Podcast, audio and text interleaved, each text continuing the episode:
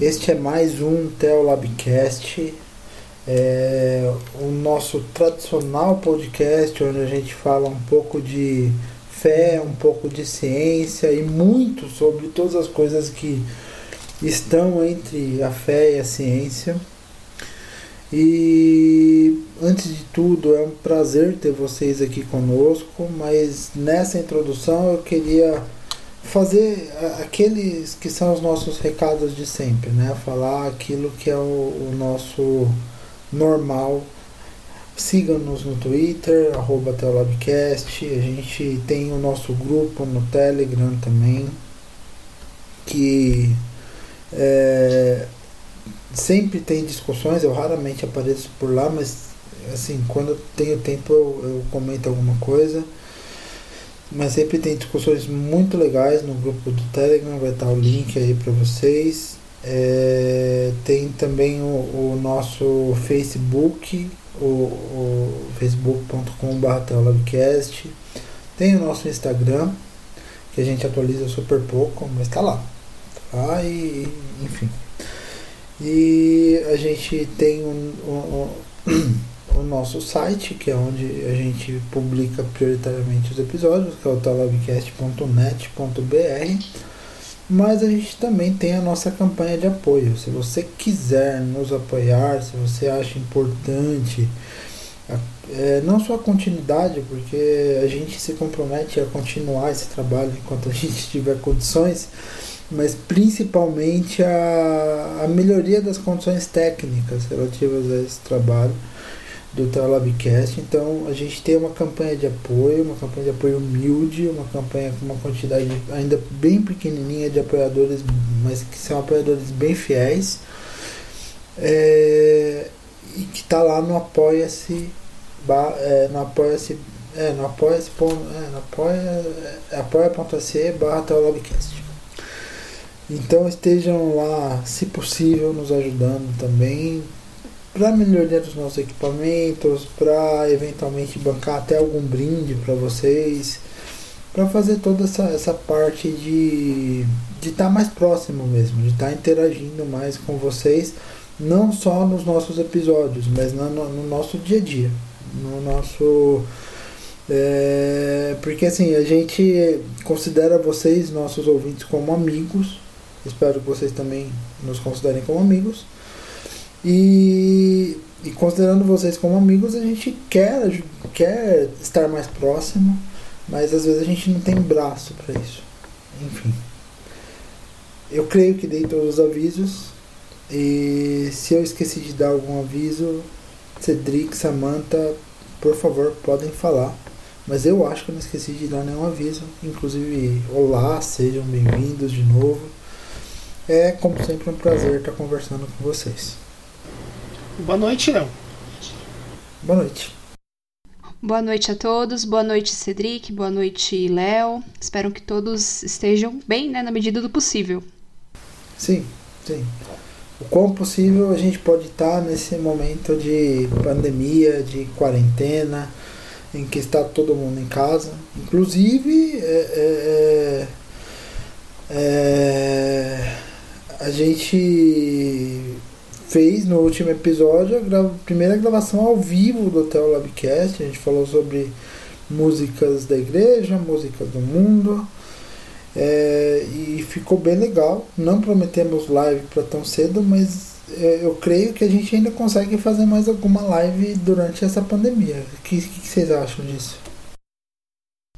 Ah, eu acho que a gente pode, pode combinar sim. Eu gostei bastante da experiência. Deu super certo, né? A gente teve, foi agraciado aí com, com conexões que foram bem, né? Não caiu, ninguém caiu aí, deu tudo certo. Então, tomara que dê certo da gente fazer outra, né?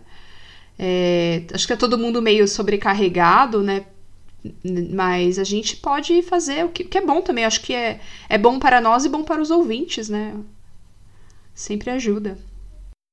Sim, Não, sim. Foi, foi bem legal porque assim, muita gente acabou fazendo meio que um, um episódio com uma série de flashbacks, né, para coisas da cultura crente dos anos 90 e anos 2000, que é a cultura crente que, por exemplo, é a, é a que eu tenho mais propriedade para falar.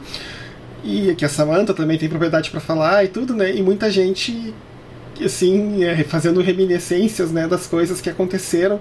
E aí tem uma coisa que eu me percebi, né, que, por exemplo, a nossa e, né, onde eu congregava e tudo, né, passou pelo movimento do que a gente chama de adoração extravagante. E hoje eu olho para trás, escuto aquelas músicas e eu fico pensando, meu Deus, o que foi que eu fiz? né? Porque, sabe? E, assim, eu já achava as músicas um pouco maçantes naquela época, mas assim, é, eu gostava aquela coisa, tava dentro daquele movimento, né? Mas uma vez que tu meio que fica descolado e fica fora, você olha para trás, pro passado, com uma atitude um pouco mais reflexiva e a vergonha alheia, né? Toma conta, fica bombando e tudo. Nossa, eu lembro que nessa época eu ia pra igreja sábado e domingo, né? Eu frequentava, frequentei uma mesma igreja por bastante tempo, e os cultos eram super longos. Hoje eu olho para trás e falo, olha, eu não conseguiria ficar tanto tempo num culto da, da, dessa maneira, assim. Era a igreja que eu frequentava também passou por esse por esse momento. E o que eu gostei muito foi a interação com os nossos ouvintes, né? Não deu pra gente comentar todo mundo, né? Que o pessoal tava comentando, conversando no, no chat, e foi muito legal ver que vários se identificaram assim com as nossas experiências, né? Várias histórias, foi, foi muito bacana. Sim, eu, eu achei fantástico. É, essa parte eu achei talvez a mais legal de você fazer uma live, né? Você interage e, e, e o pessoal já responde instantaneamente ao que você fala e, gente, antes de da gente entrar no tema do episódio, ainda pegando um gancho disso, qual foi o, assim, principalmente a Mata, você comentou, mas qual foi o recorde de tempo de culto que vocês pegaram? Eu já peguei 3 horas e meia de culto já. Olha, eu lembro que eu ia mais, assim, eu ia mais cedo às vezes que tinha reunião. Então, por exemplo, eu já cheguei seis e meia para a igreja, aí tinha reunião, e aí eu lembro que eu fui embora assim perto das 11 horas da, da noite. Então, 3 horas e meia também dá, não é? 4 horas. Sim, sim, sim. Já aconteceu isso comigo. Teve uma época que eu ficava com as crianças é, durante o culto, né? Pros, o, a minha igreja tinha isso, tinha uma escolinha sim, lá para as crianças e eu fiquei bastante tempo com eles lá. E chegava uma hora que eu falava, meu Deus, não vai acabar. E criança dormindo já, não. a gente improvisava um cantinho é. para eles dormirem. Não, para as crianças é um pesadelo isso. É, é horrível.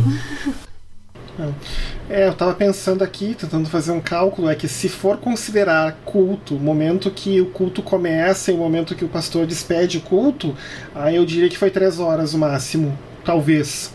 Agora, se for contar o tempo que eu ainda demorei para sair da igreja, aí vai para quase quatro. Ah, é, sempre. Sim, sempre tem aquele momento social no final do não, culto. Nem, nem né? foi momento social, era momento do tipo, não, quem quiser receber uma oração, é, a gente vai orar por, por quem quiser. E aí uhum. o tecladista, que no caso era eu, tinha que continuar tocando. eu fiquei preso, fiquei preso em cima do altar por um pouco mais de tempo. Aí se for considerar essa conta estendida, vai para quase quatro horas já. É bastante coisa, é muita coisa. É um turno de, é um turno é um turno de meio dia de trabalho, se você pode pensar. Né? E, e, e, assim é, é, bem é bem assustador. Eu, eu acho que isso está diminuindo um pouco. Eu acho que as pessoas estão sabendo valorizar um pouco mais o seu tempo nesse sentido. E não que assim que, que ter experiências não, não seja legal, mas é, às, às vezes é, rolava mesmo assim uma coisa de você não ter uma preocupação com o tempo. Então, principalmente em cultos à noite. Em cultos à noite isso é um problema muito sério e, e chegou a causar problemas do tipo, o culto começava às 8, terminava às 11. Só que às 11 da noite os vizinhos já estavam reclamando, porque é horário para fazer barulho até às 10. Né? Então, é, você, passa, você passa a ter, a ser um mau exemplo e a ser um incômodo no lugar onde você está. E daí foge um pouco daquela coisa da igreja ser bênção no lugar onde ela está e abençoar o lugar onde ela está e passa a ser um chute no saco dos vizinhos e passa a ser uma, uma coisa que mais atrapalha do que ajuda. Né? Enfim. Pois é, né? A gente podia fazer um gancho pro tema do episódio de hoje, né, Léo? Né? Que a gente claro. porque assim, uh, vamos contar uma história aqui para quem tá ouvindo o podcast. Alguém colocou no Twitter um post dizendo crente não fala palavrão. E eu, que muitas vezes sou a pessoa que está lá operando a conta do Telopcast no Twitter, nas redes sociais, eu fiz um RT comentado com alto grau de ironia, dizendo né, que a pessoa nunca leu uh, as cartas de Paulo no grego original. E para dizer que crente não fala palavrão. Né? E pronto, né? Eu, por que, que, eu fiz, eu, por que, que eu fiz isso, sabe? Eu me arrependi parcialmente. Porque as pessoas acharam que eu estava chancelando o que crente pode e deve falar palavrão. Não foi isso que eu disse. Eu disse quem diz, eu só disse, quem diz que crente não fala palavrão é porque nunca leu a Bíblia na linguagem original. Aí então assim, então crente não pode falar palavrão. Daqui a pouco apareceu alguém reclamando que o, tá, os crentes estavam sem nada para fazer e estavam destilando a lista mensal de coisas que crente não pode fazer. Então, a gente já tinha falado de músicas do mundo no episódio anterior, então que crente não pode escutar. Aí então aí parece que para cada mês tinha uma. Já mês tal, crente não pode pular carnaval, fevereiro, né? Aí crente não pode fazer tatuagem. Crente não pode não sei o quê. Crente não pode fazer faculdade. Inclusive colocou entre parênteses assim, entre parênteses o termo a letra mata, que é uma coisa que a gente já discutiu aqui no Telopcast, né? Que tem igrejas que proíbem seus membros de fazerem universidade porque dizem que a letra mata, mas o espírito vivifica. Exatamente isso, essa é a justificativa que se dá. E que crente não pode isso, crente não pode aquilo. E a ideia desse episódio, né, é a gente discutir um pouquinho, né, e pistolar um pouco, né, sobre esses não podes, né, que são colocados, né, em cima da vida do crente e ficam, né, essa de regra ou seja, né, já estou desrespeitando o primeiro, não pode, né? Não pode falar palavrão, já tô larguei o primeiro. Eu vou, vou, né? vou, fazer uma marquinha aqui no meu, na minha contagem. Primeiro não pode. Não, já que, já De repente, na edição do som, eu boto um, é. um, som de sino batendo toda vez que. toda vez que tocar um. Porque assim. Não, essa parte do não pode falar palavrão, a gente já deixa de, de cara a dedicatória ao nosso amigo Cristiano Barba. Isso, é, entre outros, né? Sabe, assim, então. Escreve, que... põe uma imagem bem bonita, assim, daquelas que o pôr do sol, assim, põe um palavrão, né? Vai tomar. Letra cursiva, bem caprichada. Isso. É, vocês lembram de um, o pessoal falando né, de publicidade e propaganda que era um cartaz de uma clínica odontológica chamada CIL, C e L, que é, o cartaz deles era implante dentário é no sil, só que o sil estava escrito em cursiva, e aí ficava aparecendo ah, uma outra não. palavra, né, né da, da, língua portuguesa, né, né, monossilábica, né, que termina com U, Sim. né, é, que, que daí então deixava bem claro, assim, o pessoal dizendo, não, era gente, escolha melhor a tipografia, né, do cartaz, aquela coisa toda, né. Sim. Então, de repente, eu acho que a gente podia começar, já que a gente já começou falando de crente não pode falar palavrão, vamos que, que vocês acham da gente já começar uh, tretando em cima desse, minha gente? Ah, eu, eu acho Sim. ótimo, porque a primeira coisa, né? Eu, eu vejo dentro da, de algumas igrejas e no comportamento de alguns, de alguns crentes é, ideias tão vazias que as pessoas têm que isso faz com que elas acreditem que elas sejam moralmente superiores. Então, por exemplo, ah, eu não falo palavrão. Ah, eu não não bebo ah, eu não assisto a Globo, sei lá, entendeu? E aí eu fico parando para pensar sobre isso, né? Quando essa pessoa tá lá, muitas vezes, né? Todos nós somos, somos pecadores, é claro. Mas a pessoa tá lá na maledicência, tá lá no, na fofoca. Então, como é que você pode falar dos outros, sendo que você faz coisas piores do que falar um, soltar um palavrão quando tá nervoso ou alguma coisa do tipo, né? Eu, eu, eu acho que é, serve como se fosse uma, uma um apoio para um, um escudo para mostrar uma moralidade superior. Em alguns casos, eu vejo dessa forma. Com certeza. Da minha parte, assim, a gente tem que ver assim da onde isso surge, né? Que talvez o grande embasamento bíblico, vamos dizer assim, para para a gente, para as pessoas que falam em, em, em, proibição de palavrões, é não é o não saia da vossa boca nenhuma palavra torpe, mas só que é boa para necessária edificação, para ministrar graças aos que ouvem. que era lá de Efésios 4, 29, né? A carta de Paulo aos Efésios.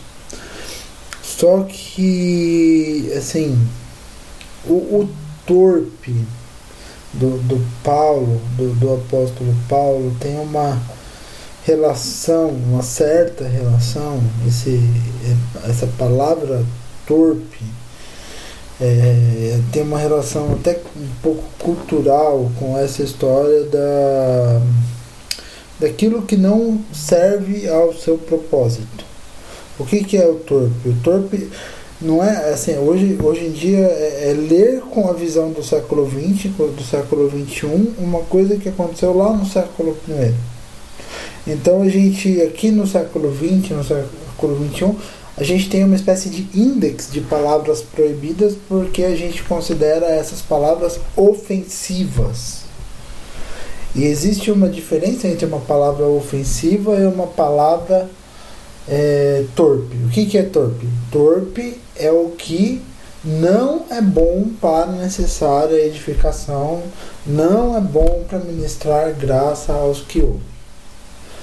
Então, assim, é, é, é uma coisa que vai muito além da questão de ser ou não uma palavra, um palavrão. Né? É um negócio que talvez tenha mais a ver com aquele mandamento lá de Êxodo 20, lá, um dos mandamentos, que fala para a gente não falar o nome de Deus em vão. Então o torpe ele, às vezes tem mais a ver com o que é vão do que propriamente com a ideia de ser uma palavra ofensiva. Porque se não fosse assim, é, se, se fosse de outra maneira, não existiria exortação na Bíblia. E a gente sabe que existem umas exortações muito pesadas na Bíblia. A gente vai em livros como Ezequiel, por exemplo. Aquela passagem lá das duas irmãs, é, Olá e Olibá, se não me engano. A terminologia ali é uma terminologia de, que, que soa ofensiva. Misógina, na verdade, né, Léo? Hã? Tem um forte tom de misoginia aquilo ali, né? É claro que sim, tem toda uma questão sim. cultural em toda envolvida, sim. mas ela é muito. É, porque está comparando os reinos de Judá e o reino de Israel a duas irmãs que são prostitutas, né? E essencialmente, de novo, né? Sempre. Né, o comportamento devasso sempre atribuído ao caráter feminino, né? Sim, sim, sim, é, é, é muito misógina. É, é ofensiva nesse sentido, de ser, de ser repugnante. Eu acho que repugnante é uma palavra que. A, a fala do, do, do, do, profeta ali é uma fala repugnante. No, no sentido de ser misógina, de, de, de, de atribuir à mulher a questão da prostituição e da prostituição até explícita ali no, no texto. E só, só que o que qual, qual é o, o, argumento? Apesar de tudo isso, esse texto não foi tirado do, da Torá. Não foi. Então, assim, o problema não é ah, o, o, o, o escrito repugnante, o escrito misógino, o escrito que, que causa ojeriza.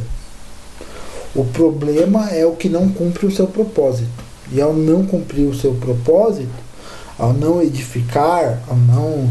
Porque ali, assim, qual que era o propósito de Ezequiel ao falar aquilo? Num tom misógino, num tom chucro, num tom repugnante, num tom, assim, que causa mesmo asco. Mas o propósito era, era, era dar um chacoalhão e chocar a sociedade da época para que essa sociedade reconhecesse o pecado, reconhecesse como esse pecado é repugnante, como esse pecado é, é, é, nojento. Né? Era o propósito de Ezequiel nessa, nessa passagem bíblica em específico. Só que é o que eu falei, num, num, a questão do, do, do torpe não ser necessariamente o palavrão é, é muito mal compreendida, porque a gente interpreta a Bíblia com a nossa mentalidade limitadíssima de século 21, de século 20, que cria esse índex de palavrões. E às vezes um, um, um palavrão pode ser só uma expressão extremada de, de um sentimento que vai é, trazer um, um, sentido mais completo aquilo, um sentido às vezes assim até mais fácil de compreender para certas pessoas.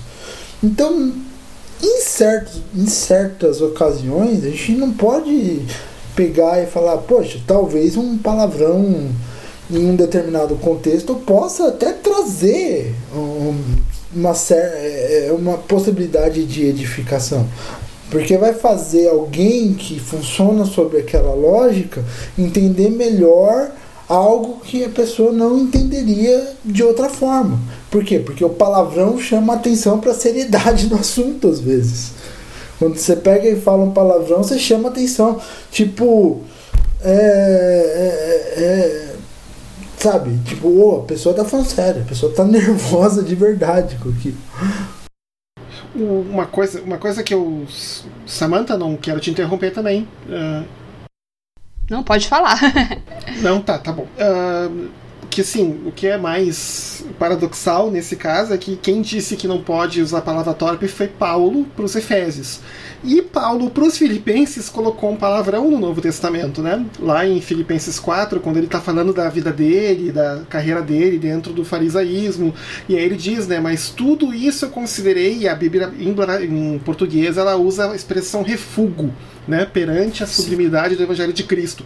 Só que assim, as traduções vão embelezando e vão suavizando um pouco a linguagem, porque a palavra refúgio no original no grego é um pouco bem mais pesada. Na verdade, a gente poderia traduzir como bosta, cocô, Uh, esterco, ou seja, é rejeito de humano mesmo, de etc. Então, assim, né, tu, Paulo está dizendo: olha, tudo que eu fiz é bosta. E aí ele deixou, e tá, tá lá, ficou escrito no, no grego koiné, é isso que tá lá, e não tem muito o que discutir. Então, assim, se Paulo, quando falou em palavras torpes, ele estava falando de palavrão, então por que ele mesmo colocou uma palavra chula da época dele no, no texto? Talvez, como o Léo falou, talvez queira dizer uma outra coisa. Uma outra coisa que é interessante falar, né, já que a gente sempre tenta fazer algum pé com questões um pouco mais científicas, a gente sabe, por exemplo, de uh, pesquisas que falam da questão da tolerância e do limiar de dor que a gente tem, que quando a gente se machuca, para tipo, tipo uma queimadura, ou espetar uma agulha, ou se cortar, algo que a gente sinta dor, a gente sente menos a dor se a gente fala um palavrão logo após o, o impacto. Tá? É como se a gente. A, a questão de botar para fora do jeito mais forte o possível que a pessoa consiga no momento, ajuda a pessoa a lidar com a dor que ela está sentindo. Né?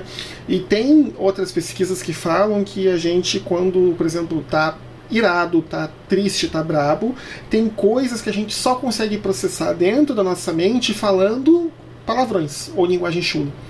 Que ajuda o nosso cérebro a organizar as informações e e, e, e conseguir botar para fora o que a gente está sentindo. Né? Então, às vezes, falar palavrão é o melhor jeito de você conseguir dizer o que está acontecendo. Né? Obviamente, né, gente, eu não estou dizendo aqui de novo, né? Eu falei para as pessoas no, usando o Twitter do Telapcast que né, que olha, quem diz que crente não fala palavrão deveria ler um, Paulo no original, eu estava me referindo a essa passagem de Filipenses 4, exatamente. Eu não estou dizendo, não, eu não disse em nenhum momento pode falar palavrão. Não é pode ou não pode. Há momentos que é importante, há momentos que a gente tem que processar essas coisas. Mas assim, de novo, né? O maior mandamento é sempre amar o próximo como a si mesmo e amar Deus acima de todas as coisas. Eu vou estar tá amando o meu próximo, chamando ele de termos chulos o tempo todo? Obviamente que não. Então é uma questão também da gente aprender a usar as coisas com moderação. Claro. Né? Uma outra coisa também que alguém me falou assim, ah, mas eh, você, mas você fala palavrão quando você está orando com Deus? Aí eu sempre respondo, eu falo sim. Quando eu estou muito chateado ou muito da vida, eu falo palavrões nas minhas orações. Aí as pessoas me perguntam, ah, mas tu faz isso? Eu digo, olha, se Deus é Deus e Deus é grande, Ele é grande o suficiente para aguentar a minha frustração. Então, ele, se, se ele quer saber o que eu estou sentindo no meu coração, eu tenho que botar meu coração para fora e botar meu coração para fora, às vezes envolve falar palavras de baixo calão mesmo. Ah, com certeza. Eu acho que cabe estar com o coração sincero diante de Deus, né? Eu, eu, eu, também. Eu sou uma pessoa que eu não tenho muito o costume de falar palavrão. Eu falo nessas situações que eu tô frustrada, cansada. Uma coisa que eu, que eu acho também, que a gente tem que sempre tomar cuidado com as nossas palavras nos ambientes que a gente frequenta, né? Às vezes está lá a sua avó, a irmã, a irmãzinha mais velha da igreja, né? É claro que a gente tem que moderar as palavras em respeito, porque é uma outra geração, uma outra maneira de pensar, né? Mas eu não vejo isso como hipocrisia de jeito nenhum, eu vejo isso como um respeito, um amor, um cuidado com uma pessoa que foi que é de outra época e pode ficar escandalizado com isso, né? Mas eu acho que no, no seu momento de frustração, de tristeza, não há problema. Inclusive aconteceu uma coisa engraçada comigo semana passada. Eu, eu tava com as crianças, eu bati, eu chutei o dedinho na, na mesa, na cadeira. E doeu muito. E eu não podia falar palavrão porque as crianças estavam do lado. Daí eu fiz um lip sync do palavrão, sabe? Eu Sim. soltei aquele palavrão que começa com C-A e termina, né? Uhum. Ah! Só que eu só mexi a boca, fiz um lip sync. E o meu marido estava sentado do outro lado da mesa e começou a rir, porque percebeu. Fez a leitura labial do Fantástico, né? Percebeu. Mas é, a única ressalva que eu faço é essa, né? A gente sempre respeitar as, gera as outras gerações, né? Aí cabe ao bom senso de cada um e tudo. Não, e, e pensar justamente assim. É, é, é, e se esvaziar um pouco dessa normatividade, né? De saber assim, ah, existem palavras. É óbvio que assim, que a gente não vai sair falando, ninguém precisa pegar e sair falando assim. É, ninguém está recomendando para você pegar e sair na rua e sair xingando as pessoas. Não. O que a gente está falando é não se cobre por isso. Sim. Tipo assim, não se não, não, não, não faz isso virar um peso para você. Não faz isso virar mais um fardo para você. A gente serve a um Cristo que fala que assim, que beleza, não é exatamente esse o sentido. Mas Cristo fala que ele, ele leva sobre, sobre, sobre si as, as, nossas dores, as nossas enfermidades, ele também carrega as, as nossas então, assim, a gente não precisa carregar esse, esse fardo, esse fardo nas nossas costas. E, e, e, e assim, não se preocupe, assim, ah, escapou um palavrão. Beleza, escapou. É, é, acontece, é da vida. Tem uma, uma função biológica, né? Parece que eu, você, tem, você tem aquela coisa, né? Às vezes o, o, o palavrão ele tem uma coisa de ativar a amígdala cere, cere, cerebral, né? que ligar o, aquele senso de alerta. Então, não, não, tipo, não se preocupe, é, você não vai ser mais ou menos cristão porque eventualmente escapou um palavrão, ou porque eventualmente é, em um momento de angústia, de dor, você falou alguma coisa que, é, que, que foi pesada. Né? Mesmo quando a gente enxerga o, o, os salmos, por exemplo, mesmo que não tenham é, é, palavrões do, do ponto de vista assim, do que a gente hoje consideraria como um palavrão, que também é um conceito muito fluido no tempo, existiam coisas muito mais ofensivas ali do que seria um palavrão hoje. Isso num salmo, no, naquilo que que, que, que, que, era usado como música. A maneira como o rei Davi, por exemplo, se referia a seus inimigos não era nem um pouco amistosa ou honrosa. Mas, Léo, tem aquele salmo que o Davi está reclamando que está com doença venérea. Verdade, é verdade. Né? Só que daí. Como é, que é esse? É, é, eu não me lembro agora, mas é alguma coisa sobre uh, minha, meus lombos estão ardidos ou vermelhos, é uma coisa assim. Porque no original, Sim. segundo a teóloga Will Gaffney, não é lombos. Né? Inclusive, um outro lugar onde aparece essa expressão lombos como uma suavização de tradução é quando o filho de Salomão ele vai dizer para o povo de Israel, do Reino do Norte, seria suavizar o, as condições Sim. de trabalho do povo de Israel. Ele diz, né, o meu dedo mínimo é mais grosso que o lombo do meu pai. Não é lombo, e era uma coisa grossa. Vamos deixar, deixar isso claro não é à toa que os, o reino de Israel do, do norte, né, ficaram tão da vida com o que ele falou. Né? Sim, é. sim.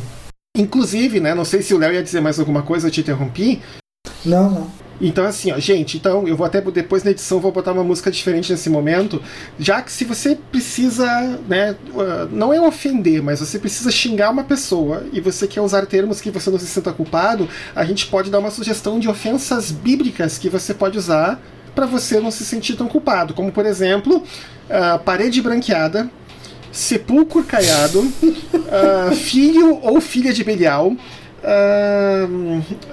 porta do inferno eu estou tentando me lembrar da outra que estava na cabeça.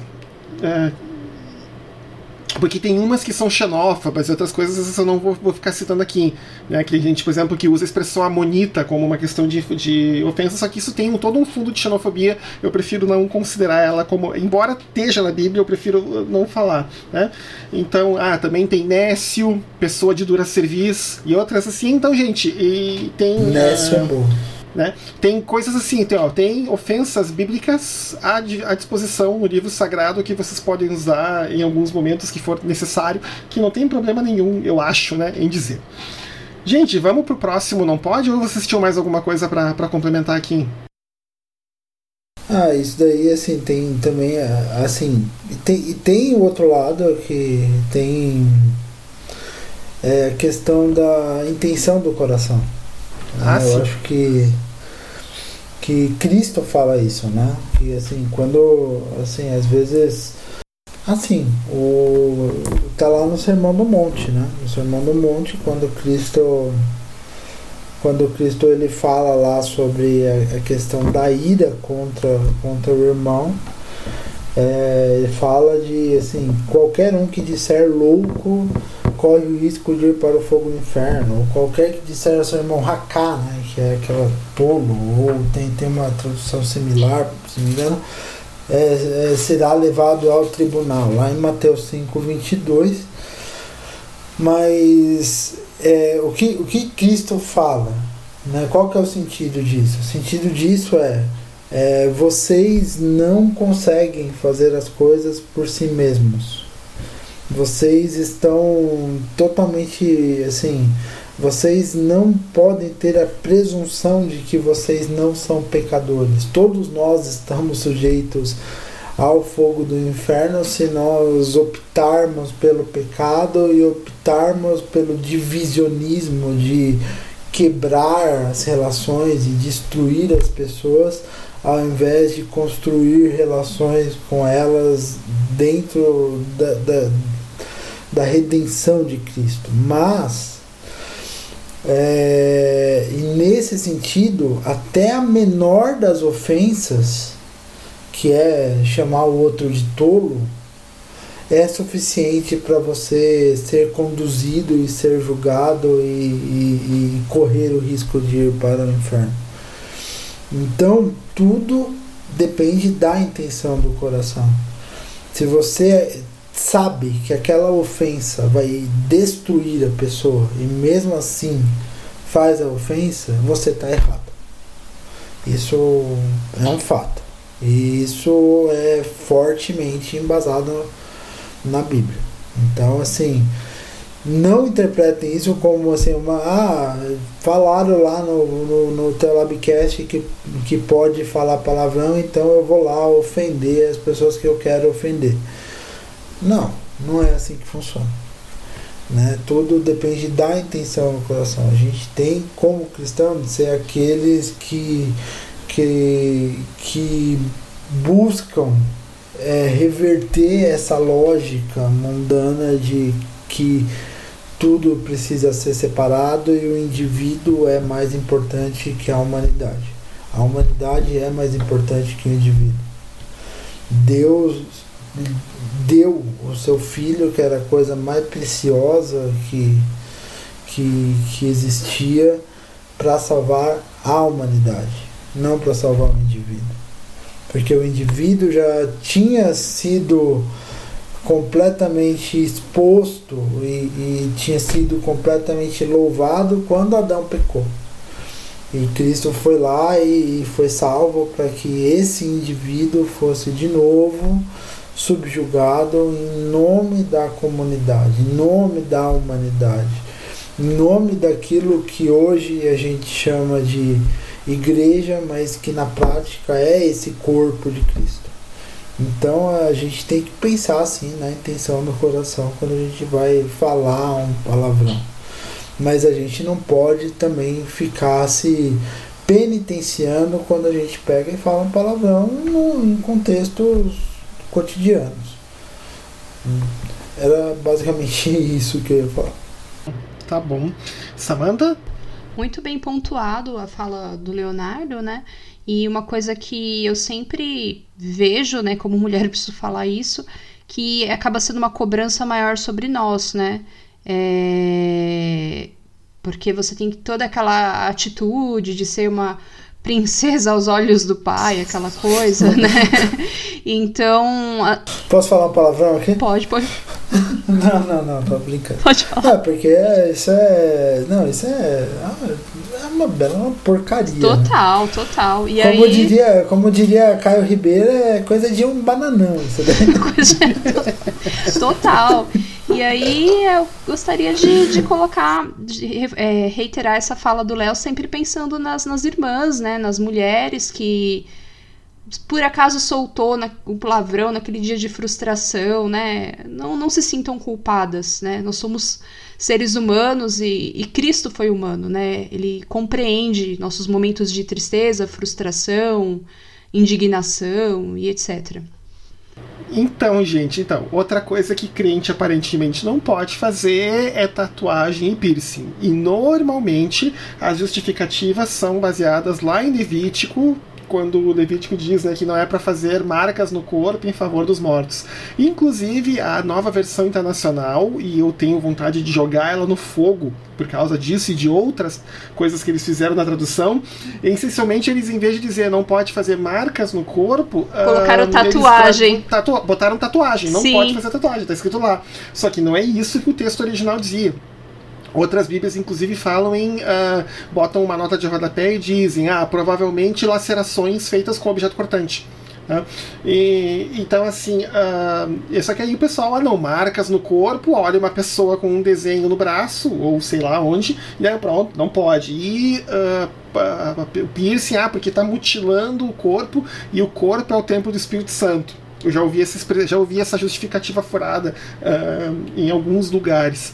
Ah, mas e, é essa justificativa do corpo do Espírito Santo, eles abarcam tanta coisa aí dentro, que é aquela de 1 Coríntios 6, né?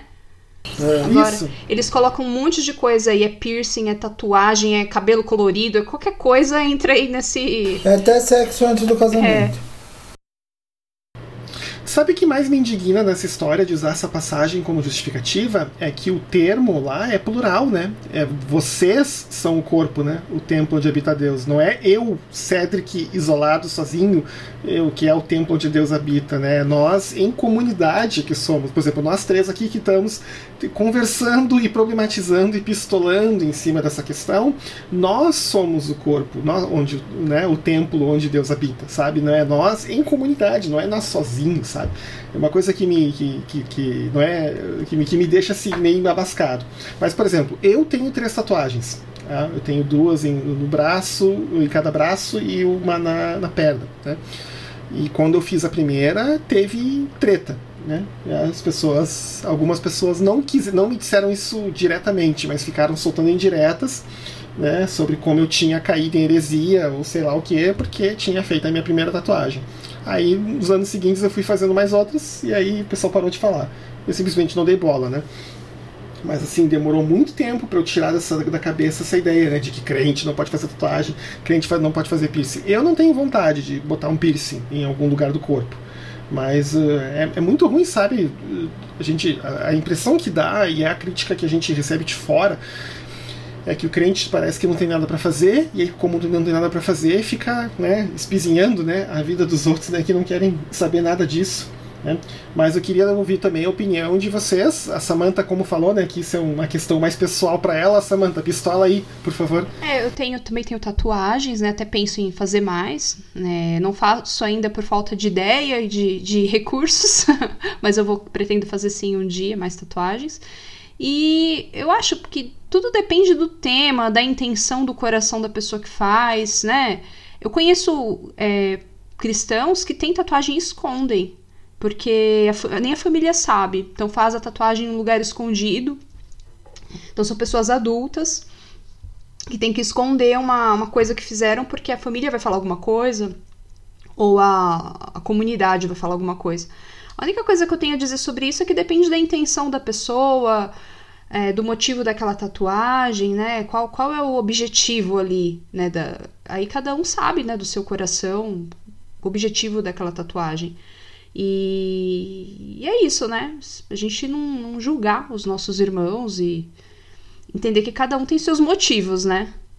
É o que eu ter, tinha a dizer. Tanto quando eu fiz a tatuagem não, não foi muito escândalo, não, porque eu já, já estava fora da igreja, mas eu percebi que assim meus pais não gostaram muito, né? Então foi uma coisa que eu já era, já era adulto e tal, eu não tinha a menor intenção de esconder, porque eu acho isso furada. E mas eu percebi que esse preconceito com certeza tem esse fundo religioso, né? Léo? Bem, da, da minha parte eu não, eu não tenho lugar de fala, porque eu nunca. não, nunca, na verdade eu nunca me interessei mesmo, assim. Pra mim sempre foi um negócio assim que eu não.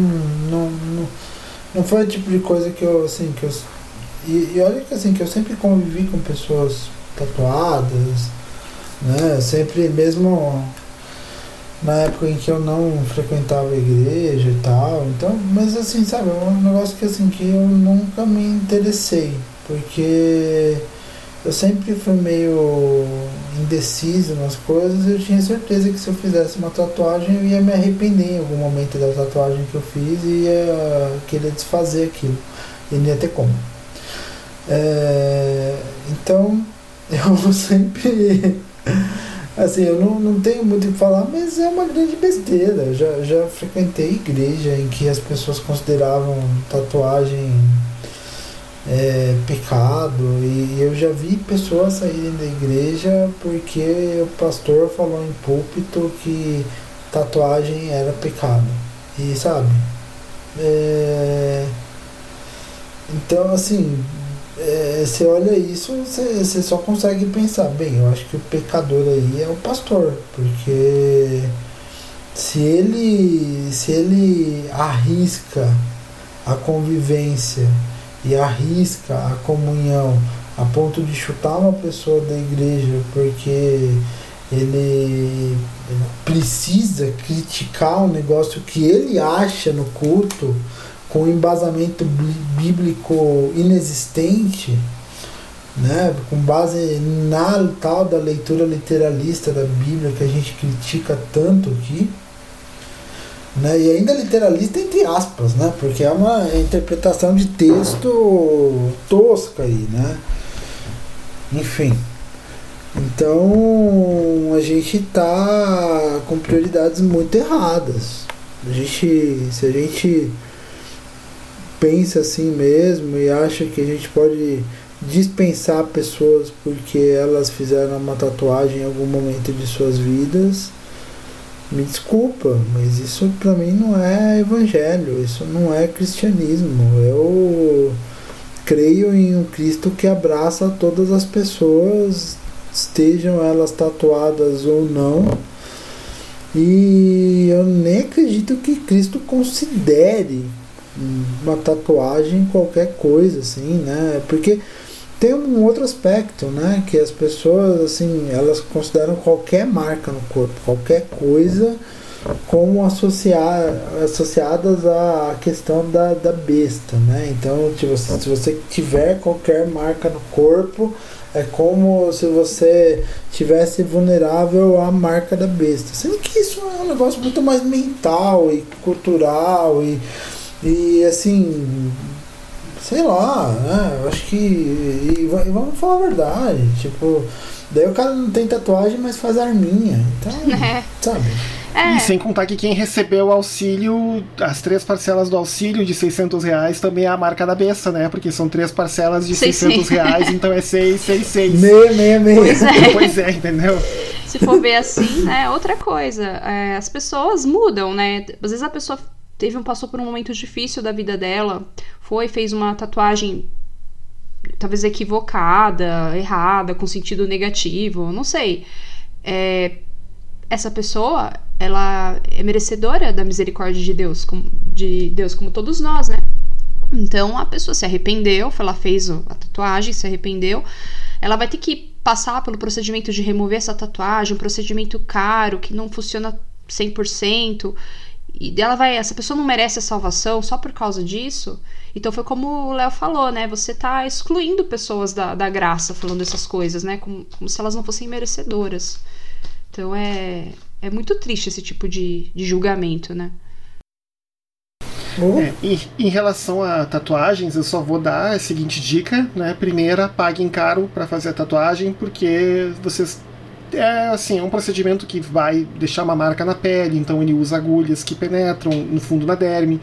Então, o cara tem que usar agulha descartável, né, o material, os pigmentos tem que ser de boa qualidade, porque você vai ver, por exemplo, em tatuador de fundo de quintal, os caras usando tinta automotiva, então assim, uh, não é não é seguro muito para uso. E assim também a questão da qualidade do desenho, né? Porque é uma coisa que vai ficar para sempre marcado no corpo, né? Então se ficar aquele desenho todo deformado, né? Você vai se acabar se arrependendo, vai ter que cobrir aquela coisa toda. Então a única coisa que eu dou recomendação é é um investimento, requer bastante grana e pague caro, que é para ter um trabalho de qualidade, protegendo o seu corpo e a sua saúde. A única coisa que eu digo nesse ponto. Como diria o. Seja um na hora de fazer tatuagem a gente tem que ser de fato ser uma é, muito cuidadoso, né? Pra, justamente para evitar esse tipo de, de coisa assim. Trate o seu corpo como o templo do Espírito Santo na hora de fazer uma tatuagem. Total. Você é um bom tatuador. Isso aí. Então, gente, querem passar para o próximo tema? Ou tinha mais alguma coisa a comentar aqui? Não, bora lá. Não sei. Pode passar. Vamos lá, lá então. Próximo tema, que inclusive o Léo já deu uma pistolada pública em relação a ele, é o crente não pode fazer faculdade. Tá? Eu estou falando do Léo porque é o seguinte, um cara que é apresentador da TV Novo Tempo, Leandro Quadros, ele botou um negócio, né, dizendo que, né, 66% dos adolescentes que são de igreja, né, quando entram na universidade, acabam deixando a igreja, segundo ele, porque não resistem aos, ao assédio marxista e ateu na faculdade. Né? E assim eu já vi gente dizendo que crente não pode fazer faculdade, usando como justificativa né, aquele clássico bordão, né, a letra mata, mas o espírito vivifica. Novamente, o literalismo bíblico completamente tirado de contexto. Né? Mas quem é que está ligando para contexto né, nos anos de 2020 como, como nós, como esses? Né? E aí, por exemplo, eu posso falar, por exemplo, de experiências pessoais, de eu ter que recusar compromissos da igreja porque eu estava estudando feito um doido para a prova. E é por isso, sabe, adolescente deixa a igreja quando faz faculdade, porque o cara fica sem tempo. Total. Pra nada. O cara tá Sim. simplesmente morrendo para estudar, né? E assim, nós três aqui, né, no, no mínimo somos todos mestres, né? A Samantha tem mestrado, o Léo tem mestrado. Ah, eu não tenho mestrado, né? Eu tenho só doutorado, né? Então eu não posso dizer que eu sou ah, mestre. Ah, você fez, então, você fez doutorado assim, direto? É, eu fiz a passagem, né? ah. né? Só que na minha época tu não ganhava o título de mestre. Ah, tá. Né? Hoje, quando tu faz a passagem, você defende, aí ganha o título de mestre e já entra no doutorado depois. Uh, mas na minha época não tinha isso. Então, na verdade, sim, podemos dizer, todo mundo aqui tem pós-graduação. Vamos melhorar aqui um pouco a, o balizador aqui de, de, de, coisa. Então, a lei, ou seja, né, crente não pode fazer faculdade. A gente já reprovou no teste. Além disso, nós três temos pós-graduação. Né? Ou seja, só piorou a nossa situação aqui. Né? Até né? agora mas, eu tô assim, toda sabe, danada, porque é palavrão, é tatuagem, é Ah, é, faculdade, é só. Estamos reprovando todos os testes por enquanto, né?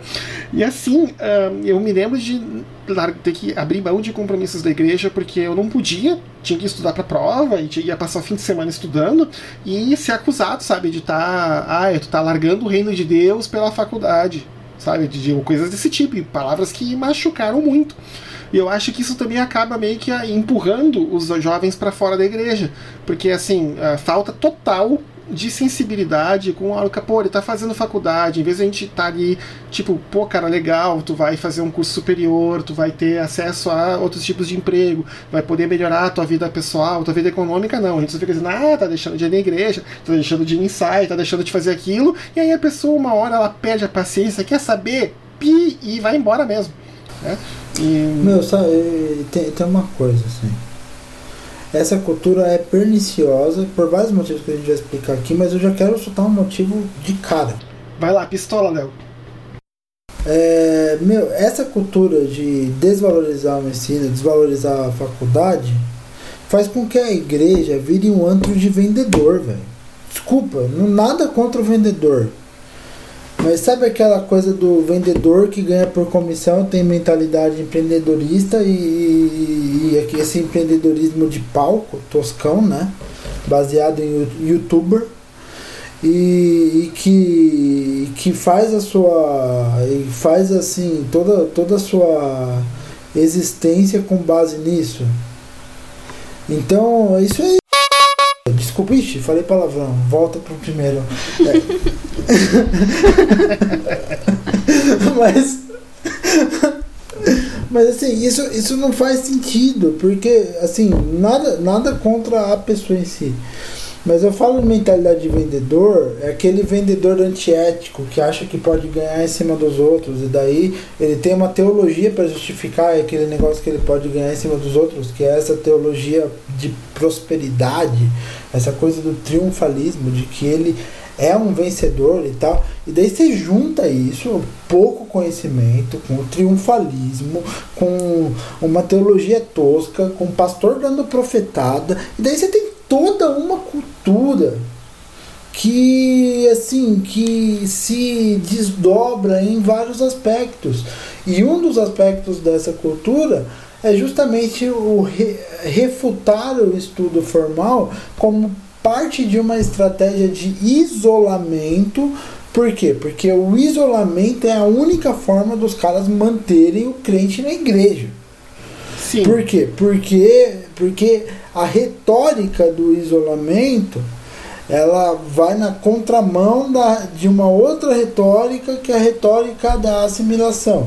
E daí você tem que ficar se equilibrando o tempo todo, assim, não, eu não vou me isolar porque eu, eu não vejo a sociedade como uma coisa ruim, tosca, horrível. Mas ao mesmo tempo eu não vou simplesmente é, é, me, me assimilar às coisas ruins que a sociedade traz. Porque afinal a sociedade traz coisas estilo capitalismo para nós. Né? E, e, e, nessa história de se isolar, as pessoas elas, elas pegam e, e, e, se, e fingem se afastar mas incorporam aquilo que interessa, como o capitalismo, por exemplo. Por quê? Porque essa esse triunfalismo, essa teologia da prosperidade é nada mais do que capitalismo aplicado ao meio religioso. É, o episódio com o startup e... da Real foi. Eu tava pensando nessa sua fala, Léo, eu tava pensando nesse episódio.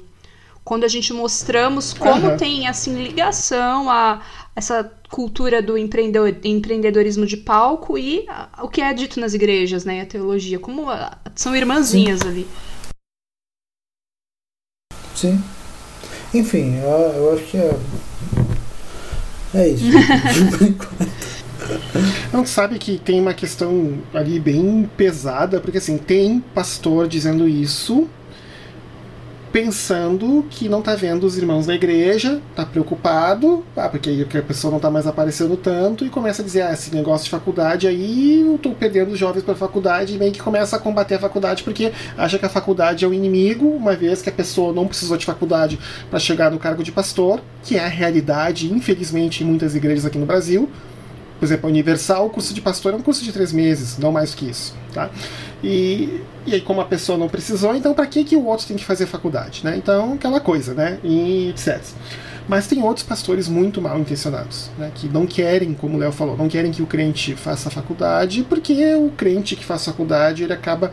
A gente acaba aprendendo a ler outras coisas, buscar outras fontes e acaba aprendendo um pouco a pensar por conta própria, começa a ouvir algumas coisas dizendo, não, isso aí não está certo não. Né? E aí começa a fazer perguntas, pô, isso aí tá errado, isso aí tá coisa. Aí começa a ser chamado de rebelde, que tá levantando a mão contra o pastor, etc. E aí a pessoa acaba meio que puxando o barco fora. É, e é na faculdade também que a gente acaba conhecendo outras pessoas que não são da igreja. E aí você começa a pensar, poxa, aquele cara ali é ateu, gente boa pra caramba, o cara super legal, honesto, se torna amigo daquela pessoa. Pô, aquele outro ali é muçulmano, cara de boa, o cara que eu, eu admiro ele, acho ele legal. Então você começa a ver, opa, peraí. É, eu tô abrindo meu leque aqui de relacionamentos, né? Tem muitas pessoas legais fora da minha religião também. E isso assusta. Eu já percebi, eu percebi muito isso na minha vivência. E assim, você também fica é, exposto, não é? Acho que a palavra está errada.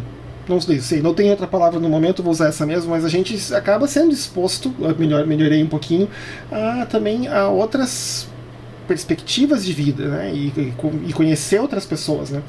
E era muito complicado. O, porque assim, eu quando estava no início da universidade, né, e, e, quando eu dizia que era evangélico, eu automaticamente eu era colocado no mesmo saco da Igreja Universal. Direto. Não tinha, ah, porque isso aqui, porque é episódio universal, isso aqui que rouba dinheiro.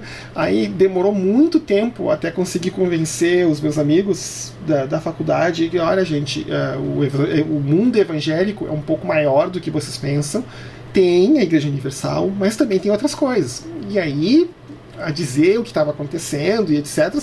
Né, demorou muito tempo, mas o pessoal acabou se convencendo. Mas sabe, o, não é um, um, uma questão muito, muito trivial.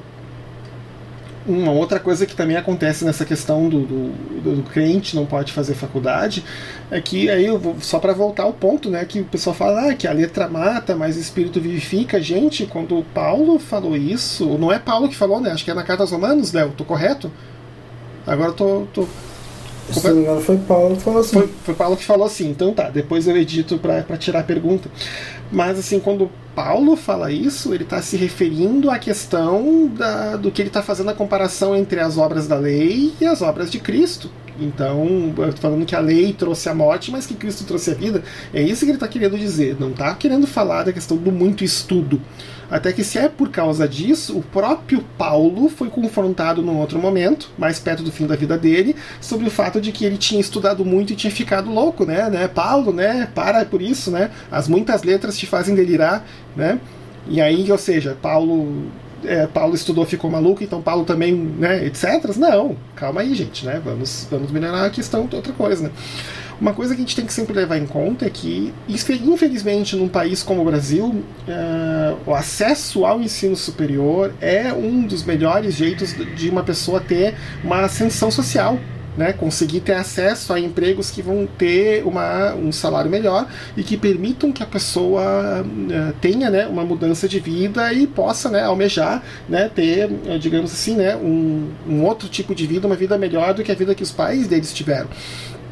E uma coisa que é complicado é que aí o, eu não consigo entender, por exemplo, como que pastores que sabem disso e sabem de que o ensino superior seria uma coisa legal para a própria igreja, porque a, o, a pessoa que tem ensino superior, por ter uma condição melhor de vida, ela, o pastor poderia ser muito mercenário e pensar: o cara vai ganhar mais, vai dar mais dízimo para mim. Não, nem isso eles conseguem pensar, sabe? Nem nessa mesquinharia de longo prazo.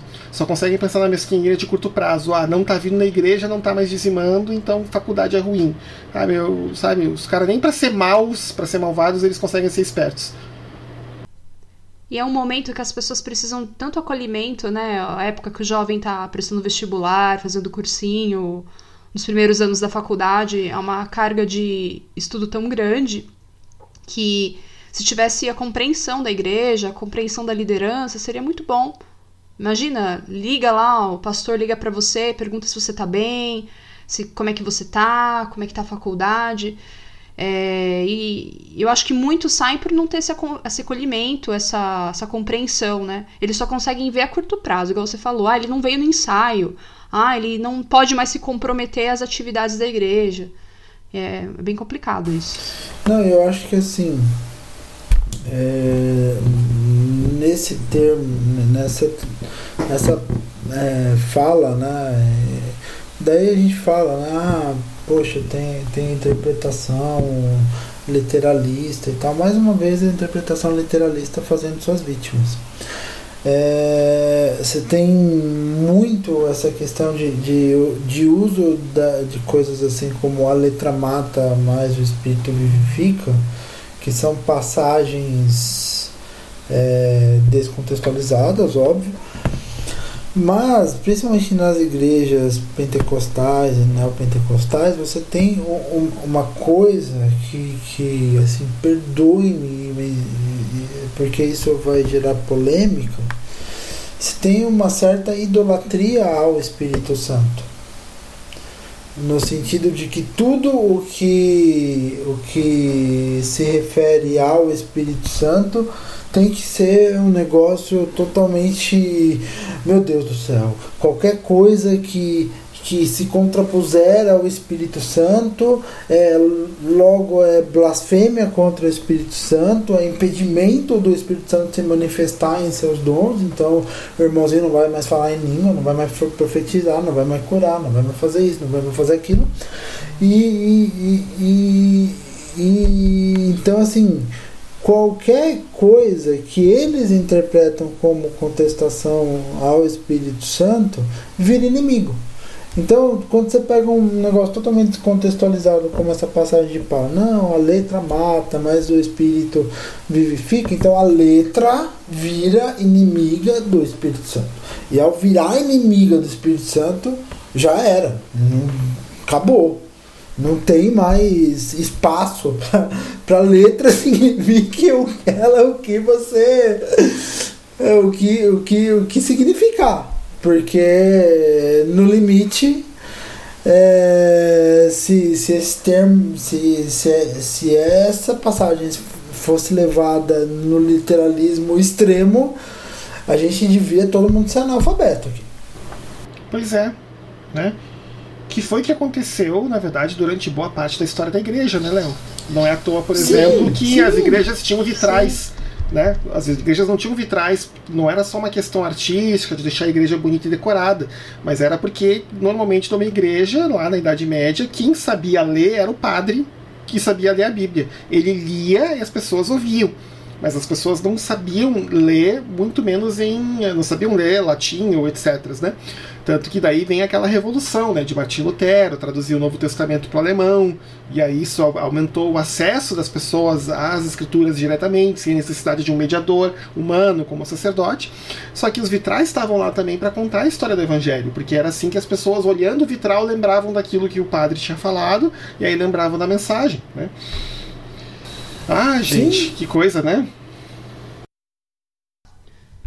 Que é o que acontece hoje, se você for ver com essa literalidade, com aquelas pregações que não tem é, nenhuma profundidade, né? É, é citado só a, a, Bíblia, aquele aquela história motivacional que o pastor mistura com aquela história motivacional sem pé nem cabeça, porque são pessoas que infelizmente estão dentro da igreja e o nosso ensino básico já é muito deficiente no Brasil, é muito ruim, né? É, a pessoa não tem o acesso ao ensino superior. Então, se o pastor fala qualquer coisa mais profunda, de mais difícil digestão, vamos dizer, já dificulta a compreensão. Então, isso reflete, eu acredito, na minha opinião, até no, no nível de muitas pregações. Eu não estou dizendo que a gente tem que fazer pregações com palavras rebuscadas, não é isso mas com uma interpretação a mais, de repente citando um filósofo, de repente citando uma coisa mais profunda. Então, a outra que aqui a gente também vê bastante é a questão assim, de que crente não pode beber álcool ou beber bebida alcoólica. E aí nós vamos entrar num ponto mais polêmico, mas antes de eu entrar no ponto mais polêmico, eu queria fazer uma pergunta, porque assim, eu já reprovei nos três, né? Eu falo palavrão, eu tenho tatuagem, eu fiz a universidade, a Samantha reprovou nos três, né? O Léo reprovou nos dois. Em relação à questão do, do, do, do desse do uso ou de bebida alcoólica, vocês reprovariam no teste também? Eu preencho nos formulários bebo socialmente. Eu, eu também. eu, eu, como eu sou hipertenso, eu não posso beber na rua, porque eu, eu fico muito tonto, a pressão cai muito, né? Não, não consigo dirigir, etc, etc. Então é só em casa e muito esporadicamente. Mas assim, né? Então, a outra que a gente escuta sempre é essa, né? De que crente não pode beber nada de bebida alcoólica, né? E aí tem sempre esse problema, né? Porque geralmente a justificativa que se dá para ah, porque crente não pode beber, de novo, vai lá para Paulo, se não me engano, acho que é Paulo em Coríntios, né, que ele fala, né? Não se embriagueis de vinho, onde há dissolução, mas enchei-vos do Espírito Santo, né? Ele deixa essa coisa bem clara. De novo, né, como o Léo falou, aquela questão, né, de tudo que vai contra o Espírito Santo não pode de jeito nenhum. Só que tem uma coisa, né? Paulo não está falando não bebeis vinho ou não bebeis bebida alcoólica. Ele está falando não se embriagueis, que é uma outra questão que a gente pode discutir bem aqui. Porque ele está falando, inclusive, ele usa uma palavra que é bem interessante, é onde há dissolução. Essa palavra faz menção a uma cerimônia pagã da época do Império Romano, que eram as festas de. eu acho que é Dioniso, se eu não me engano, para os gregos e Baco para os romanos se eu estou correto isso. na história, isso, né? Correto. Né? Uhum, uhum. Que inclusive que é da onde vem a palavra em português bacanal, né, que fala um pouco do que acontecia nesse tipo de festa em que as pessoas bebiam e uh, todos os freios morais, uh, digamos assim, eram suspensos durante a celebração. Né? Perdi a linha, né? Perdi completamente a linha. Melhor, muito obrigado, Samantha, pela, pela colocação. Então, assim, quando Paulo está falando de solução, ele está falando disso, né, da pessoa perder completamente a linha e né, fazer uh, coisas muito piores do que aquelas descritas nas músicas do sertanejo universitário. Né? Porque tem uma coisa né, que a gente sempre fala, né, pelo menos Paulo também falava, né, que o fruto do Espírito, além né, do amor, da alegria, da benignidade, da paciência, também é a questão do domínio próprio né? Do fato da gente estar sempre no controle das nossas, das nossas emoções e dos nossos atos. E a gente sabe, por exemplo, que quem bebe muita bebida alcoólica, a pessoa, no momento, ela não tem mais muito controle do que ela está fazendo. Então, é, Paulo estava alertando muito em relação a isso, sobre a questão da embriaguez. É claro, gente, que tem uma outra coisa que a gente tem que falar. Existem pessoas que são. Uh, têm problemas de drogadição com álcool, porque eu, vamos botar os pratos na mesa aqui, já que a coisa é para ser polêmica. O álcool é a droga de abuso mais produzida e mais vendida e mais comercializada no mundo. Né, porque ela tem status legal em quase todo mundo. Né? Existem países que proíbem né, de qualquer jeito a comercialização de álcool. E assim, o álcool é, tem a síndrome de abstinência do álcool para quem é alcoólatra e tenta parar de beber, é a pior síndrome de abstinência que tem. É muito pior do que a síndrome de abstinência de heroína, por exemplo, que, é, que já é severa, né, que a pessoa sente muita dor. E então, assim, obviamente tem essa questão obviamente, se você. Uh, porque daí tem uma outra questão que a gente pode entrar quando a gente vai, vai discutir, vou deixar para vocês falarem, né? Que é a questão é assim, ok, uh, a Bíblia não diz que a gente não pode beber álcool. A Bíblia fala que a gente não pode se embriagar, que é uma outra questão. Mas tem uma outra questão importante, é a seguinte: a gente também tem que amar o próximo. E isso envolve lidar com pessoas que têm problemas de uh, vício na bebida alcoólica. Né? Eu queria saber a opinião de vocês em relação ao assunto. Eu tenho a minha, obviamente, mas eu queria que vocês falassem também. É tão complicado isso, né? Porque, por exemplo, o alcoolismo é uma doença com uma questão genética muito, muito importante aí, né? Então, eu tenho amigos, por exemplo, que não bebem porque o pai era alcoólatra ou é alcoólatra e teve uma relação com bebida difícil, viu isso a vida toda, né? É, é, é muito complicado, assim, eu, eu bebo, eu não, não vou, não vou mentir. O que dizem beber socialmente, né? Eu tenho muita moderação normalmente, né? É, não é uma coisa que eu abuse, mas eu me sinto assim. É, como eu posso explicar? Eu conheço pessoas também que usam outras drogas e eu não me sinto na posição de criticá-las, porque eu sei que o álcool é uma droga, né? Eu sei que é uma, uma coisa que faz mal para o meu corpo, né? Embora eu adore ver aqueles estudos de que o vinho faz bem para a saúde, que você beber uma quantidade e tal. Mas é uma, é uma questão muito complicada. Eu, eu tenho a impressão, é, pessoalmente, que o Brasil o, o, não, não leva, leva a sério essa questão do alcoolismo. Não leva a sério. Tem muitas letras de música, até muito recentes aí, de muito sucesso, e até posturas de artistas de muito sucesso também, que a pessoa se apresenta bêbada e faz é patrocinada por marcas de bebida e até na música dá a entender ali que o eu lírico é alcoólatra. E isso é meio que considerado uma coisa normal e não um problema de saúde.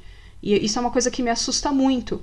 Mas ao mesmo tempo eu me sinto um pouco parte do problema por, por consumir a bebida, né? Acho que, que é o que eu tenho a dizer, assim, sobre, sobre isso. Não sei, vocês continuem que aí eu posso voltar. Léo, eu queria que o Léo falasse antes de eu dar minha opinião. Não, assim, é, eu acho que. É, a gente vê em várias passagens da Bíblia a questão da moderação, né?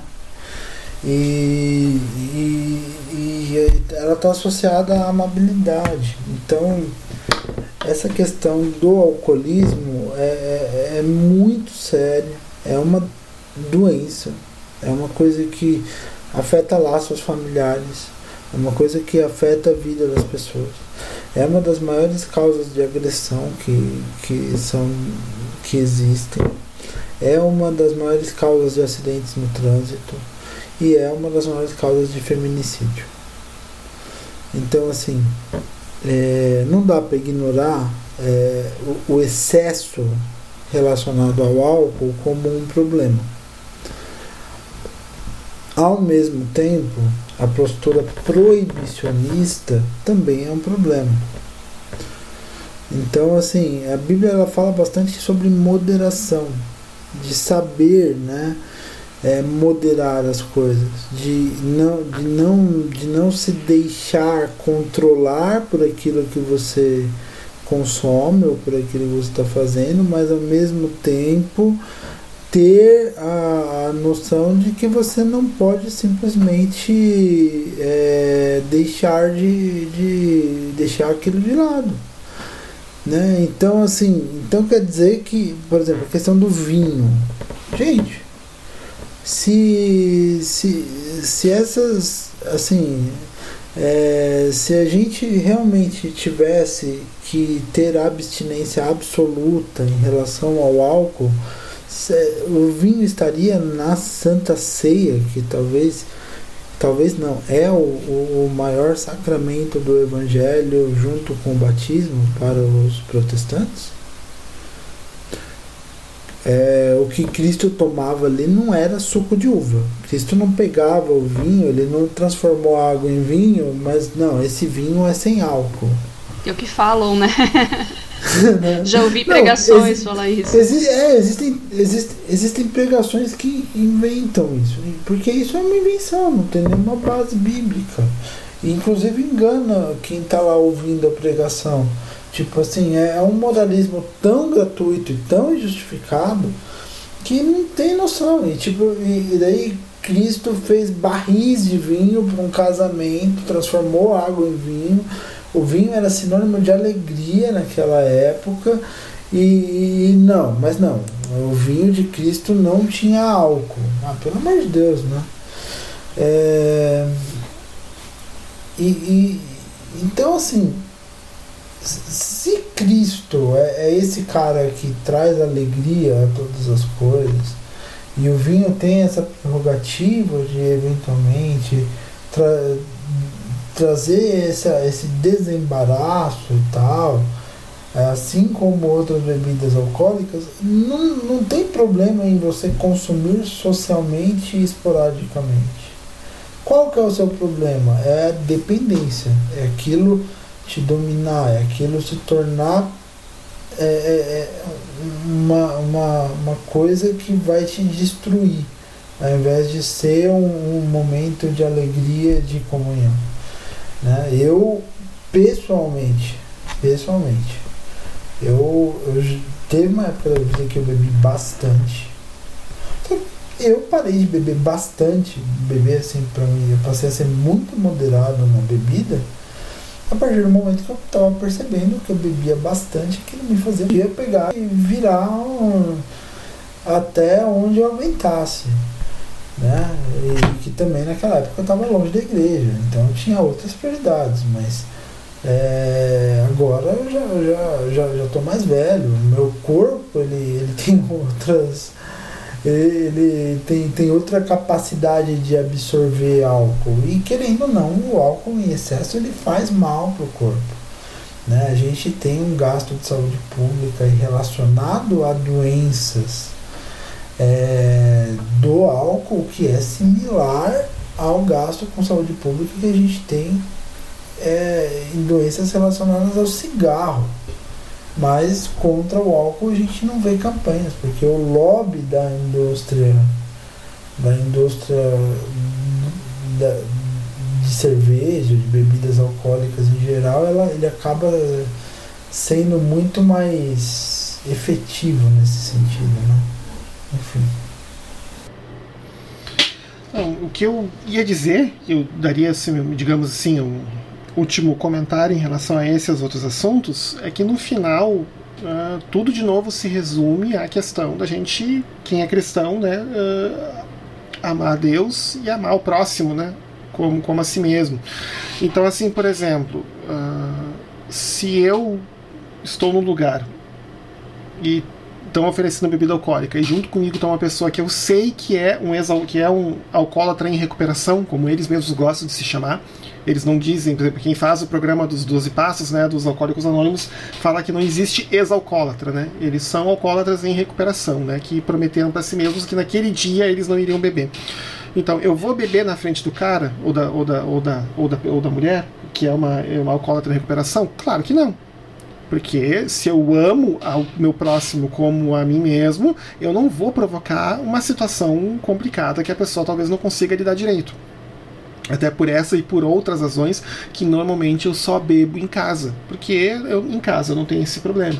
E como o Léo falou, essa questão também do de amar a si mesmo, né? E, ou seja, se a gente ama a nós mesmos, a gente não vai levar o nosso corpo ao limite do processamento hepático e de que vai nos causar problemas de saúde depois. Então a gente também vai lidar com essa questão de com questão com moderação. Porque a gente tem que aprender a cuidar dessas coisas, né? O, porque tem que lembrar, porque assim, eu também, é, porque são os extremos, né? Tem igrejas que proíbem completamente o consumo de álcool pelos seus membros. E, ao mesmo tempo, eu também não acho que tem que liberar geral, porque a gente sabe que nas igrejas nós temos pessoas que se, estão em recuperação do alcoolismo e que então, obviamente, a gente não vai provocar as pessoas a pessoa voltar a um vício que a pessoa está há anos né, tentando se livrar. Por exemplo, eu conheço da igreja onde eu congreguei no Rio Grande do Sul um senhor, já está bem velhinho hoje, que ele na igreja, com o apoio dos irmãos e com ajuda, ele conseguiu se livrar do alcoolismo. Ele era uma pessoa que bebia sem parar por décadas, tá? E por ele ter se livrado do alcoolismo e ter parado de beber, a família toda se converteu os irmãos, os filhos, os netos, os primos, toda a família. E, se não me engano, tinha em torno de 60 pessoas que foram parar na igreja por causa do testemunho de vida, não de palavras, testemunho de vida desse senhor que conseguiu parar de beber com, obviamente, com o apoio né, de programa médico, dos alcoólicos anônimos, mas também com o apoio dos irmãos da igreja. E ele sempre deixava bem claro que o apoio dos irmãos da igreja foi fundamental para ele conseguir uh, né, se livrar da, da, da, bebida alcoólica. Então eu vou provocar um irmão desses a, a ter problemas de novo, beber na frente dele porque ah, eu posso, uh, né, uh, tudo é lícito para mim, aquela coisa toda. Tem que lembrar, é tudo lícito, mas nem tudo convém. Então eu não vou fazer isso na frente dele em respeito a ele né, e por amor a ele. Né? Era isso que eu tinha. Isso vale para outras coisas. Vale para questões. Não para faculdade. Faculdade tem que dizer para o pessoal, ou seja, vocês precisam estudar um pouco mais. Agora, a questão de tatuagem, questão de música do mundo e, e outras coisas, isso é uma questão assim, ok, eu sou livre para fazer isso, mas obviamente também não vou provocar meus irmãos a escândalo. Né? Tá. Exatamente. Vejo dessa forma também. E outra coisa que eu queria acrescentar, que é uma opinião particular minha, né? É, a gente tem que tomar cuidado com as nossas emoções e a bebida. Eu gosto de beber, de abrir um vinho, de uma cerveja num momento de celebração, que você está com pessoas que você gosta, e claro, com moderação, né? E com pessoas que você sabe que não tem nenhum problema de alcoolismo. Ah, eu acho muito complicado, por N motivos né, particulares, o momento atual que a gente vive, as pessoas estão tristes e elas vão lá e, e começam a beber, é, ligar esse gatilho da tristeza, né? Da decepção, de um sentimento né, nessa linha com a bebida. Eu acho, isso, eu acho isso muito complicado, muito perigoso também. Então a gente tem que sempre é, fazer um autoexame e perceber por que, que a gente está bebendo, né? É, é para esquecer alguma situação ruim, aí eu acho que não, não é bom e e busque ajuda, sabe? Se você acha que está exagerando na bebida, procure a reunião dos alcoólicos anônimos perto de você, a sua comunidade, pessoas que você confia, porque é um problema muito sério que a sociedade brasileira não está levando a sério, assim. O Brasil não leva o alcoolismo a sério, igual outros países. Nos Estados Unidos, por exemplo, a pessoa começa a ir demais, eu vejo que essa é, beber demais, eu vejo que essa cultura de acionar alcoólicos anônimos é mais rápida. Aqui não. Aqui é, ah, ele, ele é assim mesmo, ele bebe, não, não nem vem como uma doença. Não, eu acho que é pior até. Aqui a gente ainda vê eu, eu eu lembro quando eu era criança, e quando vocês também eram crianças, fumar era sinônimo de status. Tanto que hoje a gente tem muito fumante na casa dos 60 anos aí, porque quando esses caras eram adolescentes, fumar era sinônimo de status.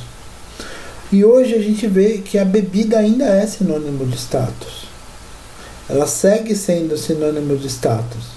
Então, assim, a gente é, é legal para as pessoas pegarem e ficarem colocando foto no Instagram nessa época de quarentena, tipo, virei a caixinha de Heineken, sabe? Ó, propaganda gratuita aqui. Ou anti-propaganda, sei lá, né? É. e, e então assim, as pessoas elas ainda fazem isso, tipo assim, virei uma garrafa de vinho e as pessoas acham assim que isso é sinônimo de status. Olha lá, o cara aguenta beber bastante, o cara é. sabe? E, e, e, isso é uma coisa que tem que ser, de certa forma, desmontada também. Porque beber em excesso é um problemão, e beber em excesso causa muito mais dano do que coisas positivas. Nada assim, e, e, de novo, nada contra as pessoas que bebem. Né? Nada, é, assim, as pessoas que bebem em excesso e acham que isso está causando prejuízo, procurem ajuda. Procurem ajuda, procurem ajuda de familiares, procurem ajuda de, de associações como a dos alcoólicos anônimos. Se você tiver vontade de mudar mesmo e achar que isso está te fazendo mal, busque ajuda, mas ao mesmo tempo assim, a gente não pode é, é, é, achar que beber em excesso é normal, da mesma forma que a gente não pode cair no legalismo de achar que não, você não pode colocar uma gota de vinho na boca porque daí começa a inventar história, né? Porque o irmãozinho tomou um gole de vinho e daí depois ele começou a sair e, e, e a vida dele nunca mais foi a mesma. Sabe? Essas histórias malucas que vocês. Que, que a gente infelizmente ainda vê muito no seio de igreja para botar medo nas pessoas, né? É a velha cultura do. É a velha cultura da bandeja de ovo no porta-malas, né? Então. Né, todo mundo já ouviu isso. Sim. Eu tenho uma pergunta para fazer para vocês, uma pergunta muito importante. Diga. Você, vocês já tomaram crentão? Já! Já. Já. Eu tenho vergonha disso. A minha igreja teve a fase do quentão e depois teve a fase do crentão. E aí a não, festa eu... deixou de ser fazer feita em junho e passaram para julho, que era para não ser festa é, porque... dedicada a São João, não podia. ah, eu já, assim, eu, eu não tenho não, pudor de falar que, assim, uma coisa que eu, assim, de uns anos pra cá, nunca tive receio de ir é em festa junina, em quermesse, na igreja católica mesmo, porque, assim, eu acho que tem um aspecto que, além de tudo, é cultural aí, né? Você não vai. Ah, as pessoas. Ah, é, assim, isso daí pra mim é coisa de quem acha que qualquer coisa, assim. Meu, se, se a salvação for frágil, que nem essa galera acha que é, pelo amor de Deus, Deus é um cara muito volúvel, Deus é um cara com sérios problemas de autoestima fico imaginando, não, sério, às vezes eu fico imaginando Deus lá no céu, tipo, Deus olhando pra gente com uma cara de bravo, e daí Deus olha pra gente, ah, que ele tomou uma cerveja, daí ele pega e, e aperta o pininho. Hoje ele tá sem a salvação. Se amanhã ele pedir perdão, volta a salvação pra ele. que às vezes é isso. Eu, eu tinha, uma, eu vezes... tinha uma professora de história que dava ponto. Era, ela tinha uma, uma, obsessão por ponto negativo e ponto positivo. Aí você olhava o diário de classe, tinha um monte de risquinho de caneta vermelha ou de caneta azul, dependendo, né? Então, às vezes é isso que o Léo falou. Não, é, às vezes assim. E, e, e, às vezes é isso, né? Tipo, e daí você confere, tipo assim, se o cara der a sorte de. de porque também, além disso, né, além da questão da salvação, assim, você tem a questão do momento. Então, se o cara der a sorte de morrer num dia que ele tá bom, no dia que pediu perdão para Deus, orou direitinho, não olhou para saia de ninguém, não fez nada de errado, beleza, tá salvo. Ai, ai. Se não, se não, não, tá condenado. Tipo assim, então às vezes dá a impressão que pra essa galera Deus é um cara que tem uma autoestima muito frágil, que é o cara que precisa ser mimado. Tipo, Deus é um filho do Bolsonaro, praticamente. Vocês sabem, gente, eu moro no, no Triângulo Mineiro e aqui o, o catolicismo ainda é muito forte, né? E nas igrejas que tem na minha cidade, tem festa. E são festas ótimas. E vocês acham que eu vou fazer janta quando eu posso ir ali na igreja da praça comprar um feijão tropeiro, um arroz, um arroz, ah, um arroz carreteiro no dia da festa. Aqui, em, aqui, aqui na ABC é, tem São Caetano, a festa italiana, mas também tem lá em São Paulo, no Bexiga, a festa da Nossa Senhora Quiropita. Você acha que eu vou deixar de comer massa italiana porque isso vai me levar para o inferno? Segundo essas teologias aí sei lá. Comida consagrada. É, sabe? Não faz sentido. Não faz sentido. Pois é. Ai, ai. Gente, se vocês ah, estamos aí, um, como eu vou dizer, contemplados aí com, a, com, essas pistoladas, eu tava precisando dar uma pistolada para dar uma desabafada em algumas coisas. Todos nós. Todos nós, né? Imagino. É, vocês querem passar para a parte das recomendações? Acho que sim, acho que já podemos, né? Eu sei que a Samantha já tinha as recomendações anotadas. É, era um livro. Samantha? Sim, sim. Pode, pode começar? Claro, pode, pode sim. Bom, a recomendação que eu tenho para dar hoje foi um livro que uma prima minha, que é educadora, indicou e eu li com meu filho, que é a história da Malala, é, da Companhia das Letrinhas. E eu adorei o livro. É, eu li com meu filho mais velho hoje. Ele estava ele tava meio desanimado de fazer as atividades da escola, né? Porque por conta dessa situação que a gente está vivendo, ele tá fazendo as atividades da escola em casa e ele estava super desanimado. Daí eu falei, então vamos ler um livro diferente que a, que a minha prima indicou. Que é o livro da Adriana Carranca, que é Malala, a menina que queria ir para a escola. É um livro da Companhia das Letrinhas e eu recomendo muito. Tá muito bonitinho, muito bem escrito. E tanto para crianças maiores já bem alfabetizadas, que podem ler sozinhas, mas para as menores, né, meu filho vai fazer 5 anos, você pode ler com a criança. É muito, muito, uma leitura muito gostosa. Eu gosto da Adriana Carranca, ela publica umas coisas legais no Twitter, legais no Twitter dela. Nossa, ela, eu acho, adorei o livro, super recomendo. Hum, tá. Uh, Léo, tem alguma recomendação? É, no momento, não. Vocês sabem que eu defendi minha qualificação ontem. Perfeitamente então, justificado. É, eu estava pensando aqui em recomendações. Eu tenho uma, só que é uma recomendação mais assim no escracho. Uma série é uma engraçada. Eu vou começar com a série. Tá para começar, eu acho que quando o episódio sair, já vai estar tá começando a terceira temporada de Star Trek Discovery na Netflix. Eu estou ansiosíssimo para saber o que vai acontecer. Eu não vou dar spoilers, mas uh, eu, eu, com o final da segunda temporada uh, acontece uma grande mudança em relação à própria nave, ao que acontece com a tripulação da Discovery, e agora a terceira temporada vai continuar do ponto onde parou, então eu estou bem interessado em saber como é que as coisas uh, rodaram. Ainda mais agora, por exemplo, que eu vi o final da, da primeira temporada do Star Trek Picard, que eles conseguiram me fazer chorar no final, por causa que o final, o último episódio da temporada é fantástico. Eu recomendo quem puder assistir até o Picard assista, porque vale a pena. Então eu tô louco para ver o, o Star Trek Discovery agora a terceira temporada que é para começar agora no final de maio. E a recomendação não tão séria é que por causa do Picard eu tive que assinar, entre aspas, né, o Amazon Prime, a Prime Video. E no Amazon Prime Video eu vi que tem um repertório muito grande de filmes de Bollywood. Tá? E tem uns filmes de Bollywood de ação que os caras usam efeitos especiais de primeira, mas as histórias são tão inverossímeis que a coisa fica muito trash. Por exemplo, tem um que circula na internet há muito tempo, que é um do Android, que o cara pega, ele para um carro, levanta o carro, usa o carro de escudo, aí ele, ele usa um negócio magnético, puxa as armas dos policiais, ele faz tipo um leque com um monte de arma e começa a atirar para tudo que é lado em 360 graus, e dele Bullet Time do Matrix rodando nessa cena e outra, que a coisa coisa tão, tão, tão que fica muito inverossímil. Então, esses filmes todos de ação de Bollywood estão na Amazon Prime.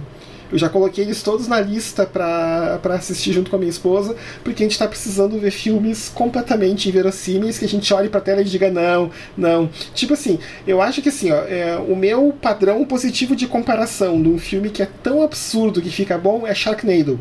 Se esses filmes conseguirem chegar próximo de Sharknado, ah, não, imagina pra Samantha, né? Que a Samantha é meteoróloga, né? Eu, Ver nossa. Sharknado deve ter um significado todo especial nossa, pra ela. Ou né? quando eu vi o Sharknado 1, eu lembro até hoje, eu tava passando roupa. Tinha um monte de. uma pilha de roupa para passar, o pior serviço para mim. Eu falei, eu vou assistir esse filme. Eu assisti, eu ria, mas eu ria, mas eu falava, ah, não. eu, eu, eu acho, é acho bacana ver essas coisas de vez em quando. É que nem o o dia depois de amanhã. O dia depois de amanhã é muito isso. Nossa. É, é que o Sharknado tem, por exemplo, eu me lembro que eu assisti ele na, com a minha família entre o Natal e o Ano Novo todo mundo já tinha visto o filme, menos eu. Aí as cenas vão passando e tu, tipo, começa a ficar coisa muito inverossímil. E a minha mãe só dizia: não tenta racionalizar, não tenta racionalizar, apenas, né, siga adiante a caravana do filme até o filme terminar. Né? Isso Sharknado 1, né, porque tem cinco, né, o quinto filme que é o último. Né? Eu não vi os outros. Eu só vi o primeiro. Eu sei que o, o quinto até viagem tem no tempo cinco. tem. Então, obviamente. Acho que eu só né, vi um e o dois. A coisa fica, já é esquisita, um como é que a gente torna a coisa mais esquisita? Viagem no tempo, né? Então. Claro. então eu também tô louco, tô louco pra ver. Ai, ai. claro. É, é, é, eu preciso assistir, assinar o Amazon Prime. Agora eu tenho mais um motivo. O primeiro era, claro, a série do Picard, que eu ainda não vi, porque eu não tenho Amazon Prime. E agora com, com esse catálogo de Bollywood é que eu quero ver. é que eu quero mesmo. Não. É que assim, a Netflix já tem um filme de Bollywood que eu acho muito legal, que é Noiva e Preconceito ou no inglês Bride and Prejudice, que é uma versão Bollywood de Orgulho e Preconceito, né? Então dizem que o filme é bem legal, assim, não é um filme, é, obviamente, tem cenas de dança, tem música indiana, aquela coisa toda. É um filme de Bollywood, after all, né? Mas só que é uma adaptação bem legal, assim, do de Orgulho e Preconceito para os tempos mais modernos. Então é, tem gente que diz que inclusive que o filme é bem legal, que vale a pena assistir. Mas esse do desses filmes de ação de Bollywood que eu vi na Amazon Prime disse, Kátia, olha só, eu falei para minha É aquele que eu te mostrei no YouTube um tempo atrás, aquela cena que tu não acreditou. Então a gente vai estar tá marcado para ver. Uh, acho que era isso das recomendações, gente. É, acho que é. Tá, mas tudo bem, você está justificado Aliás, porque você qualificou seu doutorado. Eu não recomendei nada, né, inclusive. Você qualificou, é. Se quiser, se vocês quiserem, eu posso recomendar alguma coisa sobre mudanças climáticas, esse, tipo de coisa. Fica à vontade, né? Mas eu acho que vocês não achariam tão interessante. Não, não, deixa, deixa pra, pra, outro, pra outro momento mesmo. Bem, vamos lá, pessoal. É um prazer de novo ter estado com vocês. Esperamos que, que vocês tenham gostado do episódio. Esse é mais um episódio do Talabcast. Mais Digo mesmo. a gente agradece a audiência de vocês. Cedric, Samantha, vocês também. É, é, sempre um prazer falar com vocês e gravar junto. Acho que a gente se diverte muito junto sempre. E é isso aí. Até a próxima quando falaremos qualquer coisa sobre ciência, sobre fé ou, ou alguma coisa envolvida nesse meio campo aí entre ciência e fé. Um grande abraço em todos vocês e até mais. Tchau, tchau. Boa noite. Boa noite a todos. Tchau, tchau.